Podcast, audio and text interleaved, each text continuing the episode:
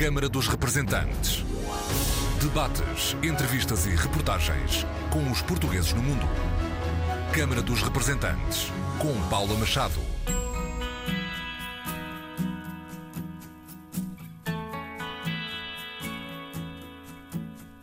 Olá, bem-vindos ao Câmara dos Representantes. Jorge Torres Pereira foi até segunda-feira embaixador de Portugal em França.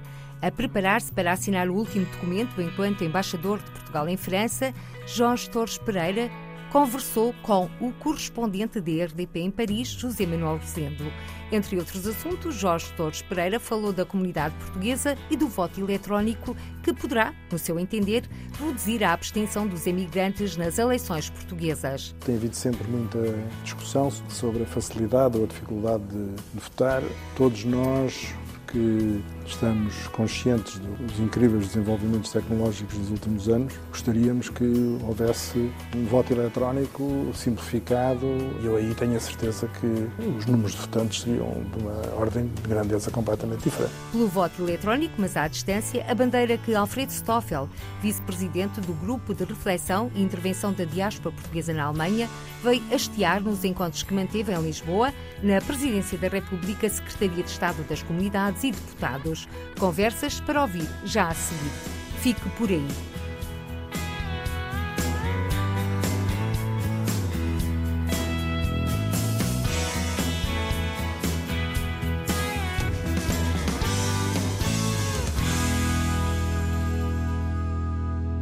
Jorge Torres Pereira, embaixador de Portugal em França, cessou funções na passada segunda-feira. No mesmo dia, chegou a Paris o novo embaixador, José Augusto Duarte.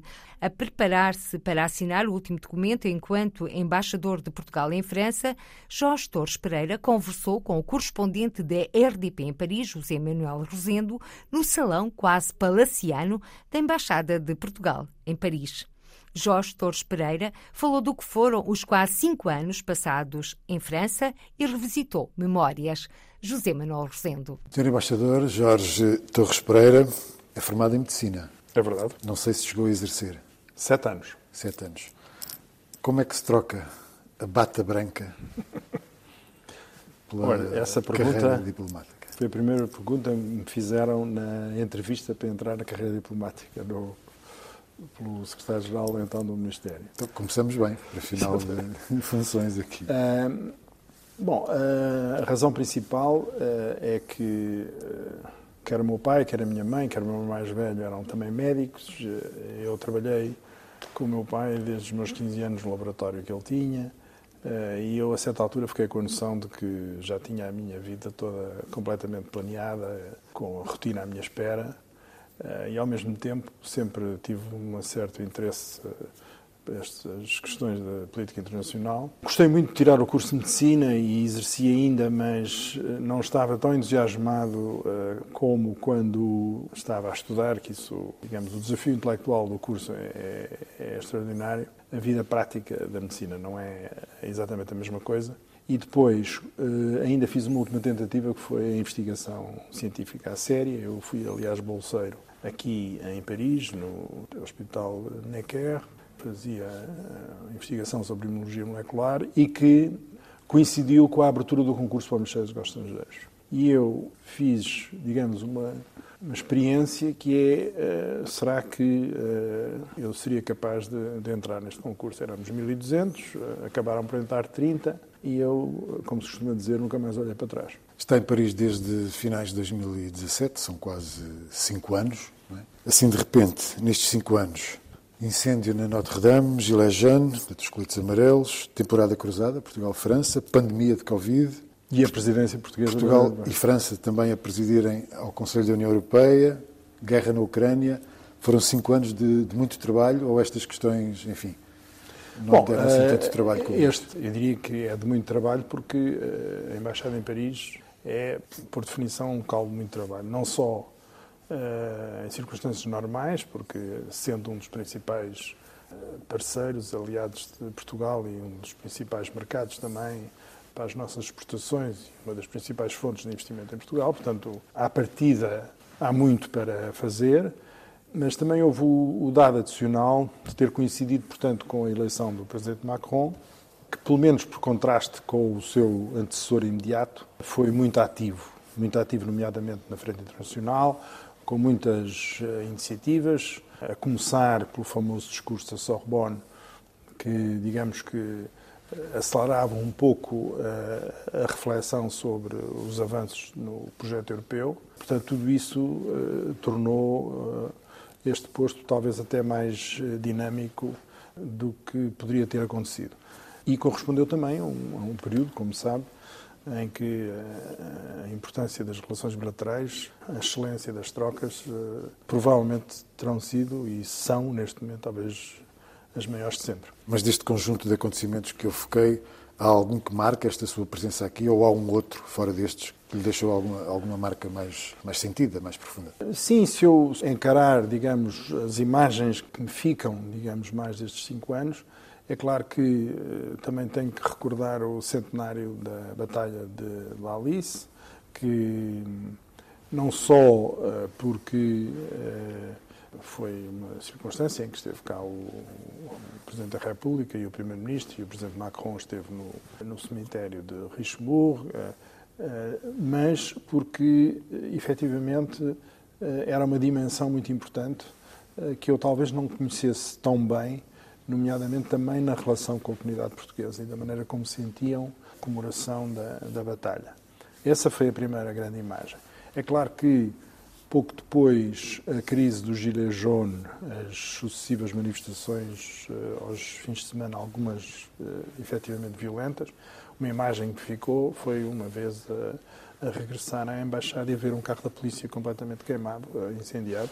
Hum, enfim, uma imagem que não se esperaria numa capital do país da Europa Ocidental em paz. Outras imagens que me ficaram foi a aquela beleza magnífica ao pé da, da Ponte Alexandre III, naquele centro histórico de Paris, lindíssimo, uh, completamente deserto e sem viva alma na altura. Ouve-se dizer frequentemente aos diplomatas que gostam de terminar a carreira em Paris.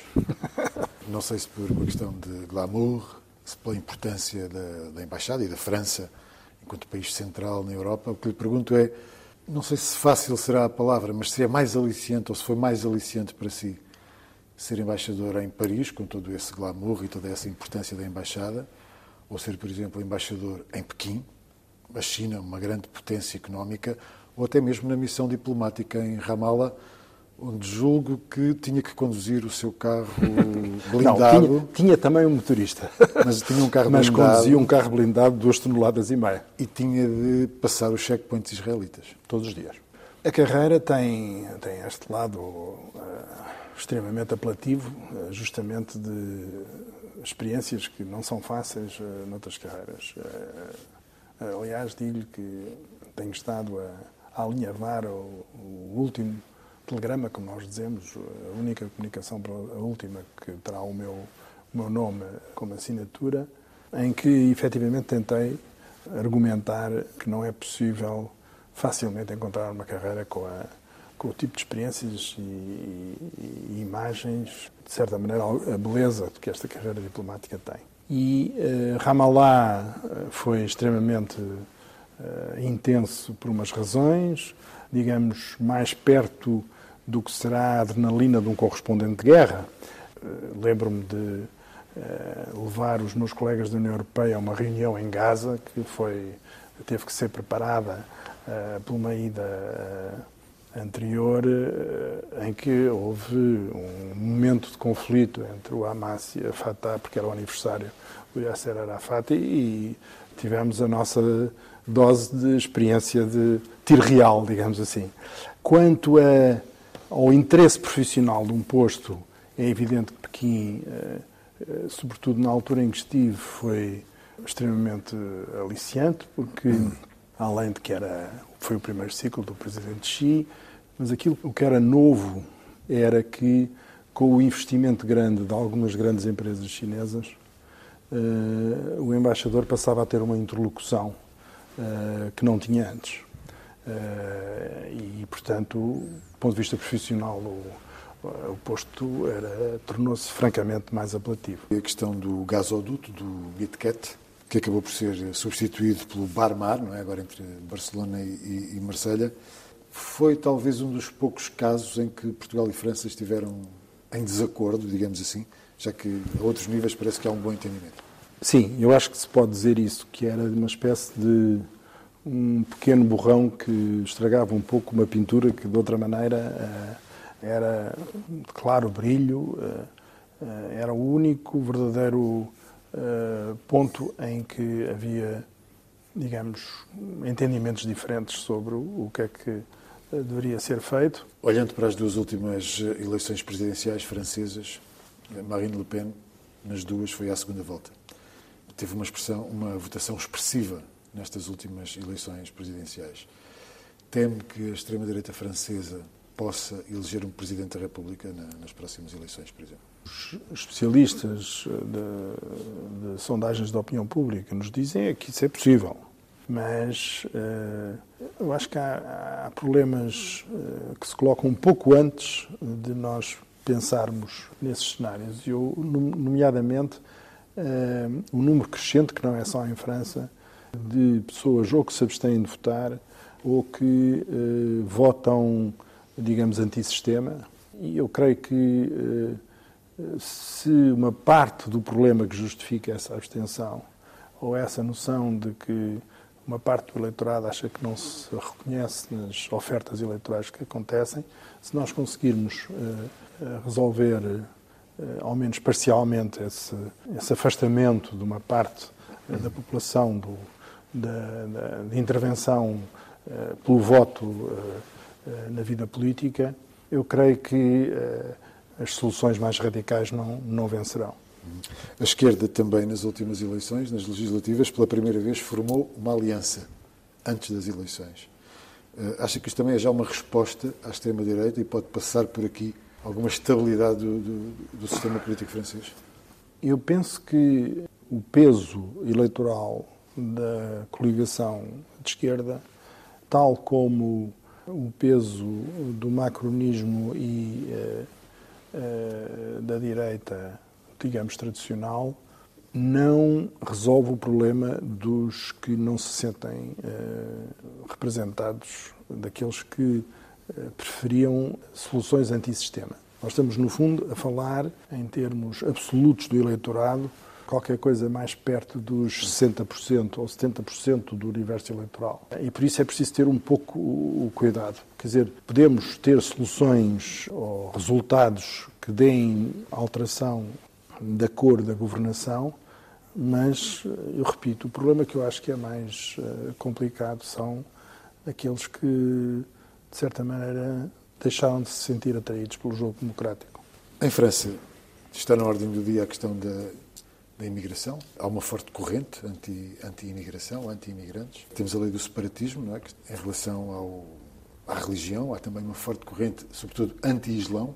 É uma questão fraturante na sociedade francesa. Como é que vê os próximos tempos com estas questões em cima da mesa? O tema da imigração ou, ou o tema do, do receio do outro, no fundo, é um tema que estava um bocado acantonado à, à direita radical e depois eh, veio a ser, de alguma forma, embora disfarçadamente, incorporado em algumas das propostas de forças que já não podemos considerar que são forças eh, radicais. Eu penso que eh, também aí vamos encontrar algum do desafeto de alguns setores do eleitorado que, não sendo xenófobos nem racistas, no entanto, não estão uh, completamente felizes com situações uh, com que uh, se uh, deparam no dia a dia e a ideia de que nós podemos quase como que negar esse mau sentir em alguns setores da população não resolve, digamos assim. A França tem características também específicas tem uma enorme comunidade de imigração de antigas colónias do norte da África, que, com os problemas específicos das várias vertentes do Islão, umas eh, mais ativas, outras mais eh, a quererem ser mais autónomas, digamos assim, em relação ao Estado de Direito do país onde estão, é um problema que é talvez mais vocal aqui que em muitos outros países da Europa, efetivamente. Dou-lhe um exemplo que eu acho que é típico, que é, é quase impossível hoje em dia em França falar eh, de imigração legal, porque poucos líderes políticos fazem a pedagogia que eh, ela será necessariamente uma, uma realidade nos, nas décadas à nossa frente. Em Portugal nós fazemos essa pedagogia. Aqui é difícil. Eh, sempre que se fala em imigração é apenas num aspecto de cercial, é de impedi-la a todo o custo, de promover a repatriação de quem esteja em situação ilegal. E nesse, nesse contexto é muito difícil falar, eh, digamos, de uma forma mais eh, descomplexada do, das necessidades de, laborais a longo prazo. Esse, para mim, é que é talvez uma das características menos positivas aqui em França. A comunidade portuguesa escapa, digamos assim, a esse problema. Sim. Relativamente aos imigrantes. É algo de. É vista como que é uma comunidade diferente? Bom, está eh, integrada? para sermos completamente eh, francos e sinceros, eh, estávamos nessa situação nos anos 60.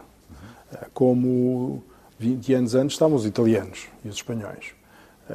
A chegada de, um, de uma nova vaga de imigração de peso, de relevo quase maciça, há efetivamente um, um, um período de ajustamento, uh, só que no caso de Portugal, como nós sabemos, uh, a integração uh, não é difícil, não há razões societais nem religiosas que tornem esse, essa, essa integração mais demorada e, e, de certa maneira, acabamos por, até por comparação com, com os supostos riscos da, da imigração uh, islâmica, sempre tidos como primos europeus que facilmente se tornarão franceses em uma ou duas gerações. Para terminarmos esta nossa, esta nossa conversa, continuamos a falar da comunidade portuguesa, uma comunidade que vota pouco nas nossas eleições, nas eleições portuguesas. Pergunto-lhe qual é a sua leitura dessa, dessa atitude e o que é que fez para tentar, de alguma forma, alterar esta situação. Nós não temos uh, uma tradição uh, de, nos dias das eleições importantes, as pessoas precipitarem-se para uh, os locais onde isso tornasse possível, mas também é mais fácil. Enfim, isto é a minha impressão. se tivéssemos uma comunidade mais pequena, provavelmente haveria uma um reflexo mais fácil de, de querer estar por perto do que se passa em Portugal. Estando a, a comunidade portuguesa tendo a dimensão que tem, acaba por ser bastante autossuficiente nesse aspecto, que é, está mais associada a, cada vez mais a discutir o que se passa na realidade política em França, cada vez está mais presente uh, nas eleições locais e cada vez há mais eh, nos outros descendentes eleitos eh, nas autárquicas e, portanto... Há um eh, afastamento de Portugal? Não, mas não é razoável pensar-se que poderia haver uma representação dos portugueses no estrangeiro em número proporcional à, à, dimensão populacional. E por isso, sendo a representação o que é, serão provavelmente só os eh, mais ativos ainda a contar com, com o que se passa em Portugal que poderão estar interessados em votar. E, por outro lado, é claro que, como sabe, tem havido sempre muita, muita discussão sobre a, sobre a facilidade ou a dificuldade de, de votar. Todos nós que estamos conscientes do, dos incríveis desenvolvimentos tecnológicos dos últimos anos, gostaríamos que houvesse um voto eletrónico simplificado uh, uh, e eu aí tenho a certeza que eh, os números de votantes seriam de uma ordem de grandeza completamente diferente. Durante estes cinco anos em França, o que é que aprendeu? Olha, eu acho que esta vida é de, de aprendizagem constante. Nós cada vez que mudamos de posto é como se tivéssemos um novo estágio de formação, de formação ao longo da vida. Aquilo que nós temos que nos adaptar a um, a um quadro completamente diferente do posto anterior, só isso uh, explica porque é que, quando se chega aos patamares superiores da carreira, já estamos praticamente habilitados a lidar com qualquer tipo de situação. Uh, aquilo que eu talvez tenha apreciado mais em França talvez também porque vim de países eh, em que a oferta cultural era mais, mais complicada, é esta proximidade feliz da cultura dia a dia das pessoas, a cultura a introduzir-se na política, a cultura a introduzir-se na forma como as pessoas querem ou não usufruir do seu dia a dia. Eh, um exemplo que eu achei com algum interesse eh, os turistas franceses em Portugal eh, procuram mais eh, cidades ou terras onde também haja uma dimensão de fruição cultural do que eh, outros que só estariam interessados no puro sol e praia. Eu acho que a importância do aparelho cultural de um país é uma coisa que talvez me tenha tocado particularmente. Sendo que vai sentir falta de tudo isso agora, presumo. É mesmo a minha última pergunta, e agora?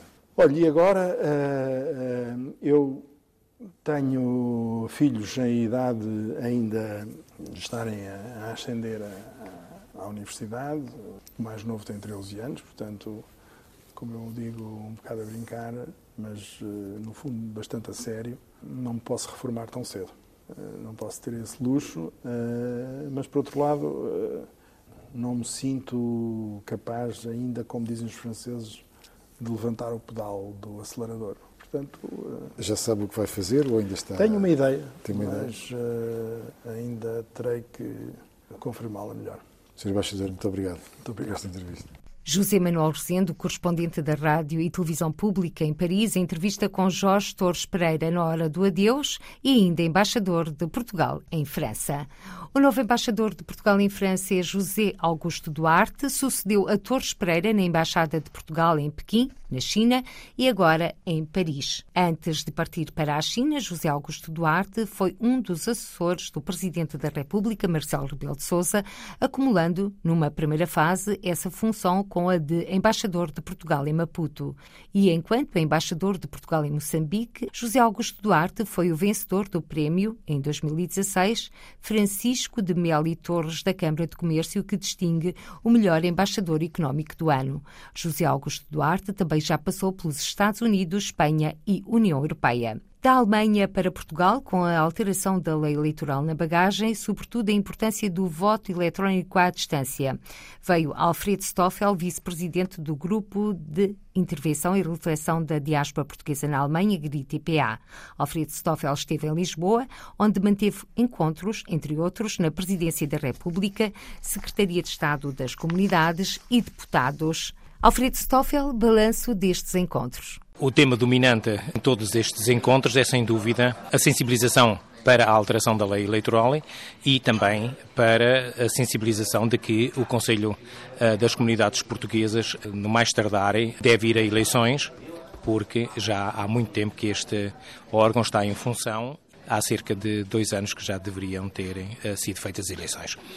Eh, este é o tema comum a todos estes, a quase todos estes encontros.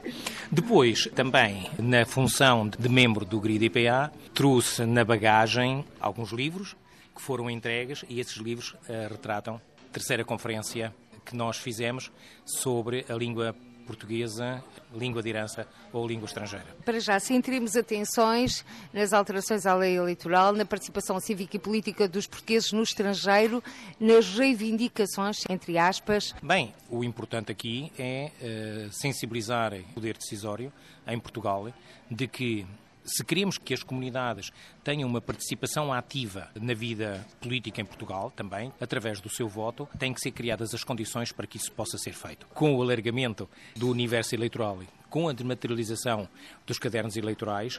Portanto, agora o que nós temos que fazer é uma campanha de sensibilização, tanto dentro do governo como dentro das comunidades, para que as pessoas vão votarem. É evidente que há, uma, há um ponto que é controverso e que eu sou, eu sou a favor desse, uh, desse ponto, que é, uh, acho que deve ser dada às comunidades a possibilidade de terem um voto eletrónico não presencial.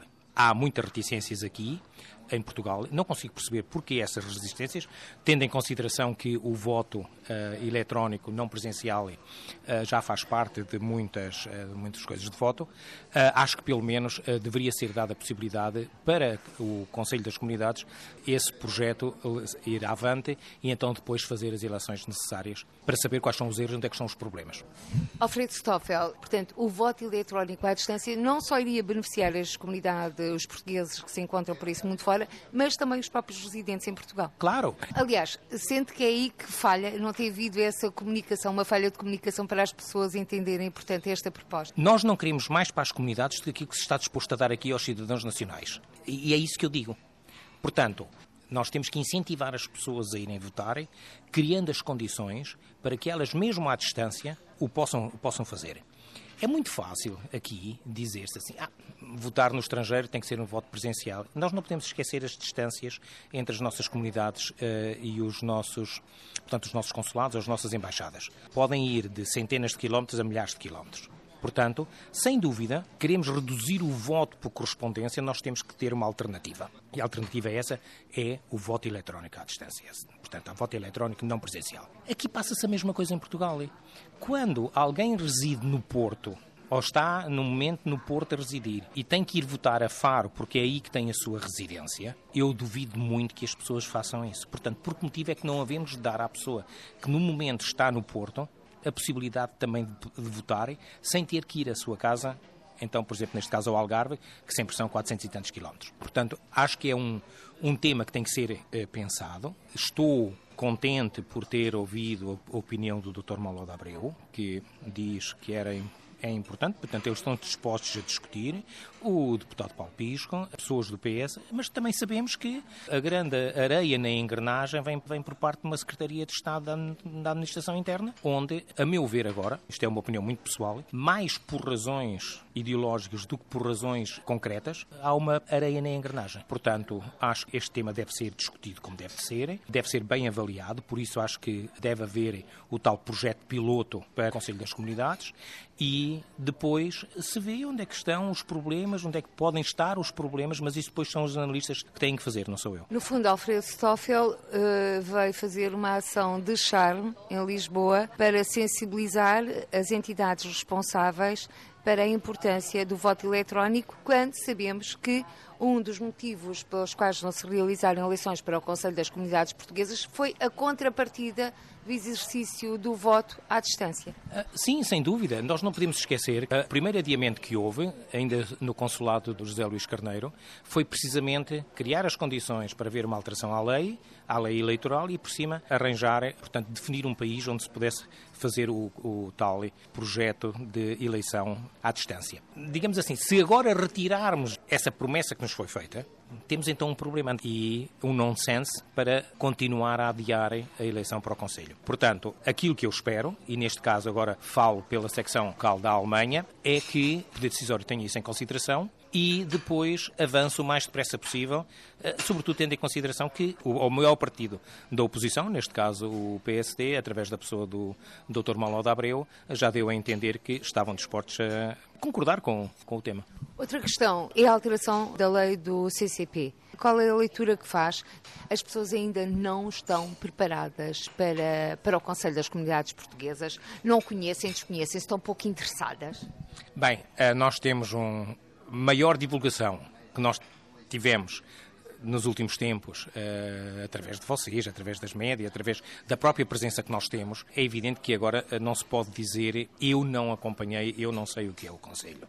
Portanto, ele está presente na vida das pessoas. Agora, há uma coisa que, nós, que eu tenho que dar a mão à palmatória e a, aceitar nos críticos que dizem que o Conselho já está há muito tempo em funções, já deveria ter ido a eleições.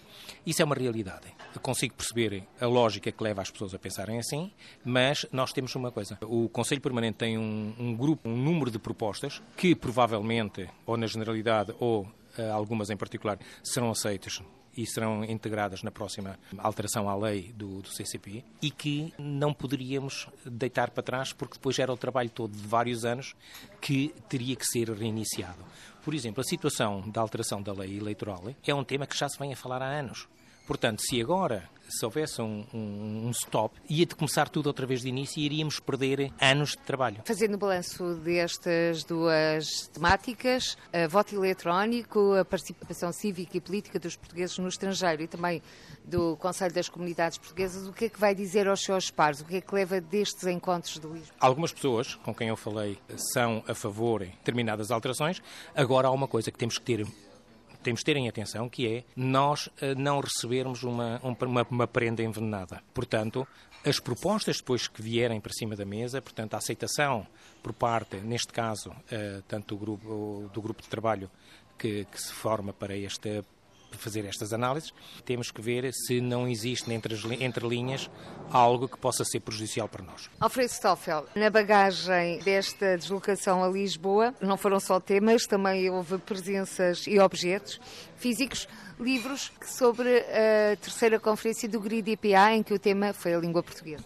Para já, agradecer às pessoas que estiveram presentes no espaço físico ou através das novas tecnologias, neste caso online, agradecer a presença deles. Nós mandamos fazer dois tipos de livros, portanto, um livro, edição de luxo, com capa dura e uma, uma mais, mais prática em capa mole, ambas com os mesmos conteúdos, onde estão retratados todas as participações das pessoas que estiveram presentes. Portanto, uh, agradecer às pessoas. Esperemos que seja, tanto agora no Instituto Camões, que abra mais algumas luzinhas, assim como todos aqueles, sobretudo a classe política, uh, lerem as conclusões e acharem que uh, o importante é, sem dúvida, a língua como um instrumento de trabalho, seja ele agora como língua de herança, como língua de afetiva, como língua de trabalho. O importante é que haja um consenso do que é que o Estado português quer na sua política de língua e na sua política de cultura através de um dos participantes, falou numa coisa muito interessante, que era o importante é pensar na cultura e a língua é uma das estradas que leva a que as pessoas percebam a cultura. Uh, o ensino português no estrangeiro é a temática base. Alfredo Stoffel, para já, alguma conclusão? Todos os caminhos Todos os caminhos têm a sua validade. Nós temos jovens e lusodescendentes na terceira, quarta, quinta geração, portanto, essas pessoas irão falar o português como uma língua estrangeira, isso é uma das realidades. A outra é, nós temos que arranjar pelo menos agora vou falar pela Alemanha, nós temos que arranjar a possibilidade de haver uma interligação entre o governo português e o governo alemão, ou os diversos governos alemães, porque a, a política de língua é uma política de, estadual, portanto, para optimizarem e dar a mais-valia às Uh, tanto a um lado como ao outro, neste caso a Portugal como a Alemanha, porque temos que oferecer a língua como uma ferramenta. E essa ferramenta tem que ter validade para os dois e tem que ser algo de importante para as duas sociedades. Alfredo Stoffel, conselheiro das comunidades portuguesas, eleito pela Alemanha e vice-presidente do GRID-EPA, Grupo de Intervenção e Reflexão da Diáspora Portuguesa na Alemanha. Uma vinda a Lisboa com as preocupações dos portugueses no estrangeiro na bagagem, ensino e participação eleitoral. Ainda nesta edição, o jornalista José Manuel Rosendo conversou com Jorge Torres Pereira, que na segunda-feira cessou funções como embaixador de Portugal em França. Por hoje ficamos por aqui. Até ao próximo encontro. Seja feliz. Câmara dos Representantes. Debates, entrevistas e reportagens com os portugueses no mundo. Câmara dos Representantes, com Paula Machado.